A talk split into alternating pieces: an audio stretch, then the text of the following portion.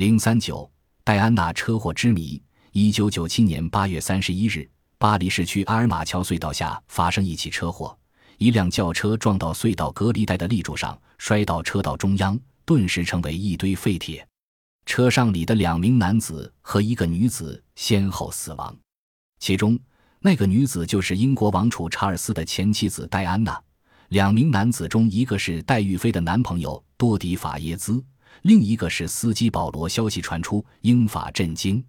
戴安娜曾是世界上最引人注目的女性之一。一九八一年七月二十九日，她与年长她十二岁的英国王储查尔斯在伦敦白金双宫举行了隆重而庄严的世纪婚礼。一百万人站在街头观看，七点五亿人通过电视转播收看实况。一时间，查尔斯与戴安娜婚姻被传为美谈。成为二十世纪最美丽的童话。平民出身的戴安娜也被冠以“现代灰姑娘”的桂冠。她的美貌聪颖、善良，也赢得人们的喜爱，成为心目中的偶像。一九六一年七月一日，戴安娜出生于英国东部。父亲厄尔史宾沙伯爵曾担任英王乔治六世的侍卫官，母亲兰西费莫伊的祖母则是皇太后的密友。六岁时，父母离异。戴安娜及弟弟查理斯由父亲抚养。九岁后，戴安娜进入寄宿学校读书，成绩不是很理想。十六岁时，她离开校门，后来到瑞士的一家女子进修学校接受一段时间的社交训练。回到英国后，她成了一家幼儿园的老师。十六岁时，戴安娜在一次狩猎聚会上认识了查尔斯王子。不过，当时查尔斯追求的是戴安娜的姐姐萨拉。对他却没怎么留意，而他的心中已经印下了王子的身影。在王太后的撮合下，查尔斯与戴安娜的接触多了起来。慢慢的，查尔斯有些留意她了。他喜欢有她作伴，因为她不装腔作势，而且朝气蓬勃。尽管查尔斯王子心中早就有了卡米拉，事实上卡米拉已经与别人结婚，但他不得不考虑寻找一位合适的结婚对象。戴安娜就具备很多有利条件，比如年轻貌美、活泼开朗、善良，而且是个处女，没有绯闻。对此，皇太后十分满意。查尔斯自己也很喜欢戴安娜，于是，在一九八一年二月二十四日，白金汉宫正式向媒体宣布，查尔斯王子与戴安娜小姐订婚。同年七月九日，举行了隆重的婚礼，身穿公主般的礼服。乘着马车的戴安娜令无数女人心向神往。一九八二年，威廉王子出世；一九八四年，第二个王子哈里出生。由于缺乏真正的爱情经历，再加上年龄、性格、爱好的差异，查尔斯同戴安娜的感情渐渐平淡起来，愉快的谈话越来越少，更别提什么温存体贴。双方开始寻找各种借口，避免男人的单独相处。融入王宫生活遇到的种种困难。礼仪和责任也令戴安娜迷茫失落。后来，戴安娜发现了查尔斯与卡米拉的恋情，大为恼火。种种不如意使她对生活失去了信心。据安德鲁·莫尼的《戴安娜的真实故事》披露，她曾五次自杀、割腕、撞柜、滚下楼梯去伤害自己，为的是引起丈夫与英女王的关心与注视。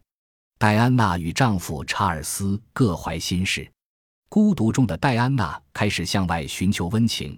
陆军军官马术教练休伊特闯入她的生活，两人自1986年认识，并开始发展感情，维持关系长达五年。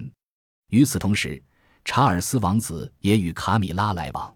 1996年2月，经过了许久的思考，1996年2月，戴安娜与查尔斯正式办理离婚手续。维持了十五年的婚姻关系破裂，戴安娜取得两千五百万美元的赡养费。人们都将这场婚姻的破裂归咎于查尔斯，对戴安娜则报以同情。离婚后，戴安娜开始了新的生活，但是记者们对她的关注却从未停止。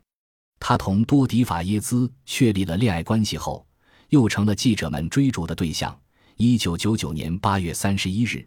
戴安娜与男友结束地中海之旅后返回巴黎，在丽思酒店共进晚餐，然后一同乘车前往法耶兹在巴黎的豪宅。饭店派保罗为他们驾车。记者们尾随车后，有的驾车，有的骑摩托紧追不放。为摆脱这些难缠的记者，保罗将时速提高到一百六十公里。不幸的是，当汽车驶到阿尔马桥隧道时，由于突然出现急转弯，超速行驶的汽车失控，先是撞在隧道隔离带的立柱上，接着翻滚着撞到右墙，摔到车道中央。保罗与多迪当场毙命，坐在后座的戴安娜和保镖也身受重伤。记者们追踪而至，纷纷举起相机拍照抢新闻，而没有去抢救伤者。后来，戴安娜终因心肺受重伤、出血不止而亡，时年只有三十六岁。保镖幸存。戴安娜的死几乎是伦敦疯狂。尽管人们不能进入圣詹姆斯宫的小教堂内瞻仰戴安娜的遗体。但在肯辛顿宫前的草地上，每天都是花的海洋。对查尔斯和卡米拉的谴责也在不断升级，甚至卡米拉都不敢走出自己的庄园跑步。一九九七年九月六日，戴安娜的葬礼在白金汉宫前举行，成千上万的人聚到街头为王妃送行，女王本人和家族成员也行走在街上，和人们一起表示敬意。王宫上空的雁形旗帜被取了下来，换成雅克联邦旗。在送葬队伍经过时下了半旗。关于戴安娜的死因成为人们议论的话题，更是媒体及记者成了众矢之的。戴安娜生前早就指责过媒体对她的困扰，这次车祸又是为躲避记者而超速驾驶造成的。更令人生厌的是，车祸发生后，记者们没有及时施行人道主义的抢救。反而忙于从各个角度抢拍新闻。戴安娜的弟弟斯潘塞伯爵强烈谴责那些鼓励摄影记者不顾一切拍摄戴安娜照片的报业主编们：“你们的双手终于沾染了戴安娜的鲜血。”法国警方的最初调查结果指出，司机保罗酒后驾车是造成车祸的主要原因，并称经化验，保罗每公斤血液酒精含量达到一百七十五克。但是后来不断有人证实，保罗早已戒酒，而且开车的当晚他并没有喝酒。埃及官方通讯社的发表评论认为，多迪和戴安娜的死是种族主义阴谋策划的，也有的说是英国情报部门策划的，因为他们不能容忍戴安娜同多迪的恋情关系。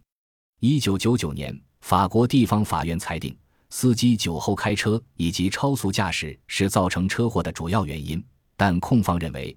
法官在作出判决时，并没有考虑摄影记者追赶的因素，于是向最高上诉法院提出上诉。与戴安娜车祸有关的九名摄影记者和一名报社摩托车手受到指控。法国最高上诉法院支持下级法院的决定，判决这九名摄影记者和一名报社摩托车手的杀人罪名不成立。但是，这九名摄影记者的麻烦并未结束。他们正因在车祸发生后对车内拍照而受到侵犯隐私的指控。一代王妃戴安娜香消玉殒，她的死连同她现代灰姑娘的经历，却一直成为人们不能忘怀的话题。